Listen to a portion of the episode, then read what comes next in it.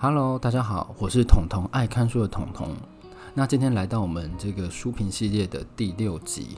那上集我有讲到一个日本的新锐小说家，他做的一本书叫《我适合当人吗》。他用科幻的角度，然后去明示暗示日本他现在遇到的社会问题，比如说尼特族啊，比如说亲情方面的压迫，然后传统观念上的压迫等等。那这一次我想直接来跟各位讲一本书，他这本书是小林美希写的《中年打工族》，Kobayashi Miki。然后他做的一个中年打工族，那这本中年打工族，它其实是聚焦在日本严重的社会问题——派遣工。那派遣可能在台湾来讲，其实没有很严重，因为其实你在正职的公司上班里面，你多少会遇到一些派遣，而且很常是派遣，他马上就可以转正职，他其实只要半年、一年表现好，他就可以马上转正职。但是这个是台湾的社会现象。今天我来讲的是日本，日本我们都知道，它其实是相对封闭的一个社会。那在一九九零年的时候，日本发生什么事？我相信大家都知道，日本发生了经济泡沫。那个时候，因为大家都觉得说房地产啊、股票啊会涨，所以一窝蜂的一直投钱，一直投钱，一直去借钱，一直去借钱，然后再投资、借钱、投资、借钱、投资，就所谓的开超级大的杠杆，导致这个泡沫破掉之后，银行出现了一堆呆账、坏账。那这个部分就是我们已经很多有纪录片已经在讲说，哦，日本当时很惨啊什么，但是却没有人关心说，当时日本的就业环境是如何。当时有一批毕业生，如果你是当时那一批毕业生，你一开始要找工作，你的就业环境是如何？所以我们现在要回来，就是来讲说日本它的就业规则。其实日本啊。他在大学大三的时候，他其实就必须要为自己未来的工作做准备。如果你们要读研究所的话，然后大四你就要开始找工作。那找工作这个活动在日本就叫做救火，就是修嘎兹的意思。修嘎兹就是你要一直面试着面试，然后如果你顺利的话，会拿到正式的 offer。这个 offer 就是内定 nine day。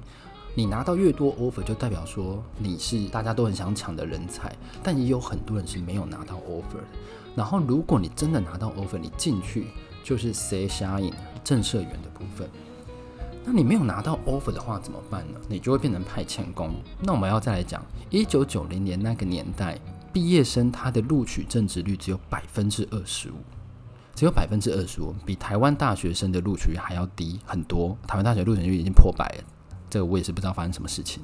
但是呢，他只有百分之二十五趴，那其他人该怎么办？其他人只能先当派遣工。那我们必须知道啊，日本它有一个终身雇佣制的形态。如果是终身雇佣制，你其实基本上进到一间公司，你就直接工作到死。诶，你有想过，如果你今天到一个公司，你做一做，然后你就是直接做到死，请问那间公司会有其他职缺吗？诶，如果他今天有新的职缺，第一个他也是开给毕业生啊，你一进来我们就一直做做做做到死，所以他们会很少有开放给其他有同仁的经验的。让你去应征，多半是派遣工，多半是让你进来哦，当派遣这样子，part time 这样。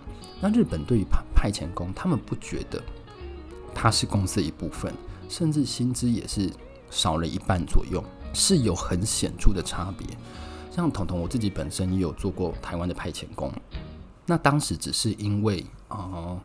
可能也许正职开不了那个钱给派遣工，所以他先用派遣的雇佣我，或者是那一个那个公司，他就是想要用派遣来当试用期，他试用期想拉长到一年，所以他就用这样子派遣，所以这其实是很很很可怕。如果你是当派遣工，你基本上要转正是很难。那这本书里面有讲到几个案例，我想跟大家分享一下。首先是一个叫龚介的人，然后这个龚介呢，他是目前是四十五岁。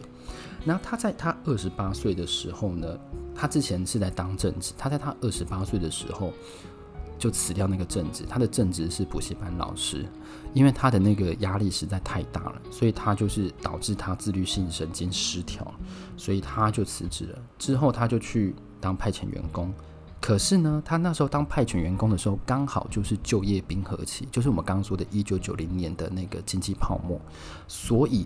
他回不去那个政治，他政治缺也几乎回不去。如果你真的要回到政治，只有一种缺，台湾也很多一直在争论，就是业务政治的业务。虽然他是他比派遣来讲他是正职，但是他的工作量是爆炸的那一种，就是你每天一定要加班到半夜十二点，你还不一定能走，而且你就算加班到半夜十二点，你不一定能把那件事做好。所以呢，他其实弓箭那个时候，他有为了想要就是比如说。找正职，回到正职，他有去当广告公司的业务，但是实在是太夸张。就像我刚刚讲的，加班到半夜十二点，你也不一定能把这件事做好，而且年薪哦也只有三百多万日币。你要想年薪只有三百多万日币，现在台湾一堆薪水其实都比他高。呃，我不确定啊，台北一堆薪水都比他高。对，所以他就是没有办法适应这样子的工作，所以以他又再回到派遣，这就是一个地狱的轮回。你一个派遣要转到正职，你就只能选那些大家不要的。工作，那你又回到派遣，那你其实基本上派遣有什么坏处呢？第一个，根据那个他们有一个阿库萨的保险调查，就是调查说，诶，你们女性如果要结婚，你第一个看的地方是什么？他第一个看的地方就是价值观，你价值观要相同啊，我们才能走下去啊。要看男方价值观是不是一样啊。第二个呢，就是金钱观。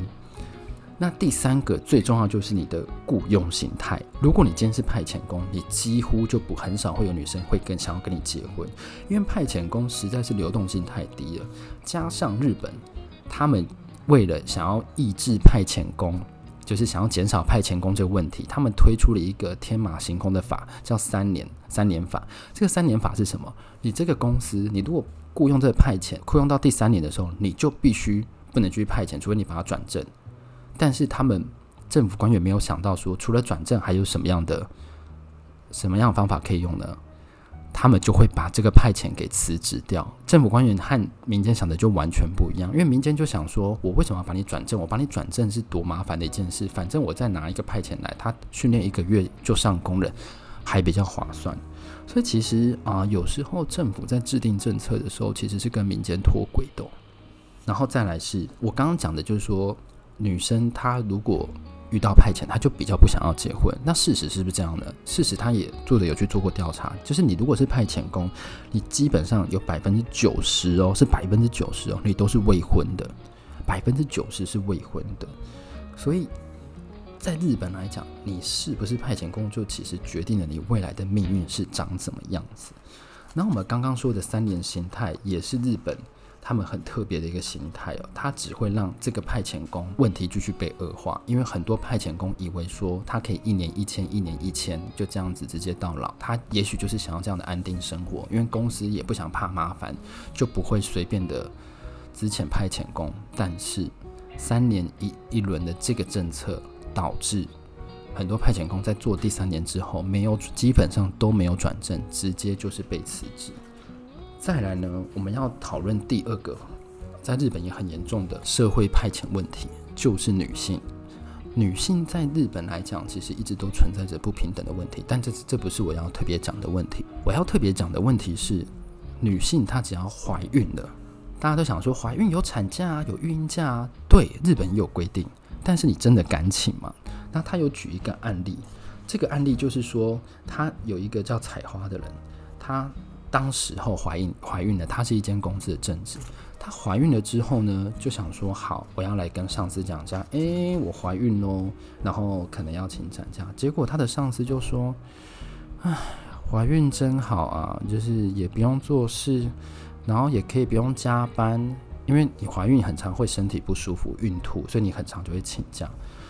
然后，因为他们那个部门基本上是会计部门，所以很常加班到半夜十二点。啊，那个部门就只有三个正职，如果扣掉彩花，就剩两个正职在撑，所以工作会变得很重。所以彩花也不敢说，啊，不然你想要怎样？他也不会说这种话，对。所以他就只能默默承受。好不容易，他就顺利的怀孕，然后生产完，然后又请了孕假，大概四个月之后，马上就回到公司。结果公司就说什么？我请了一个全职的派遣，他来顶替你的工作，所以这个部门已经没有你的缺了。你要就是辞职，不然你就是去业务部门。那我刚刚是不是有说日本的业务部门很可怕？所以他根本就没有办法有时间去带小孩。所以其实这样子的观念上来讲，对于日本女性真的是非常辛苦，而且我觉得怀孕是一件很辛苦的事，它不应该被当做一个为了想要逃避工作的借口。那这本书它也不会只是一昧的就说，哎，派遣工啊，日本问题社会很严重啊，所以我们要。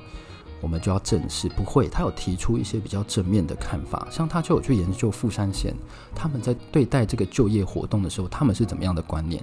他们首先很重视，就是比如说学生在一开始要就业前，他们要先来，他们可以先去各个工厂去做询问，去问说，哎，你这个工作在干嘛？你这工作是做什么的？他就可以避免说，虽然你你在救火活动的时候面试很多间，你拿到内定很厉害，但是你最后选择那间工作，发现你进去之后，发现跟你的想法不符，所以他会用这种方式去增高你还没有入职对这工作认识。这是第一点，我觉得蛮好的。第二点，然后有一间在茨城县的小野照相馆，它的雇佣方式很特别，因为照相馆其实基本上来讲，它的那个人家去拍照的时间都很弹性嘛。比如说我今天想要礼拜六下午三点拍照，然后另一个可能想要礼拜天下午五点拍照。对，那对于这种来讲，你不可能就是就只有正职的员工，你势必会有有一些时间弹性的员工，所以呢。照相馆就想到很聪明的办法，就是他可以依照每一个妈妈或者是每一个孕妇，他们想要的什么样的时间，你就去排那个时间的班，然后这个时间就被你 booking 下来了。这个 booking 下来的时间，就可以让这间公司的运作更完整，因为他可以去配合各个客人，可以去配合客人想要拍照的时间。所以我觉得这两点都是蛮重要的。第一个是让学生提早认识。这个工作是在做什么？第二个，业主要去想说，诶，怎样的雇佣环境才可以解决我们的劳动缺口？我们才可以让员工他更不想要离职。其实你只要把这个就业环境打造得好的话，员工是会发挥他最大能力的。那。以上就是我讲这一本书《中年打工族》。那这本书其实它读起来不会像教科书那样艰涩，但是它可以让你更认识日本的问题。它也不会像经济参考书这样跟你讲的一堆数据，不会。它会用亲身采访的经历告诉你说日本现象有什么问题，台湾有什么部分是可以做借鉴的。所以我觉得这本书也蛮推荐大家去读的。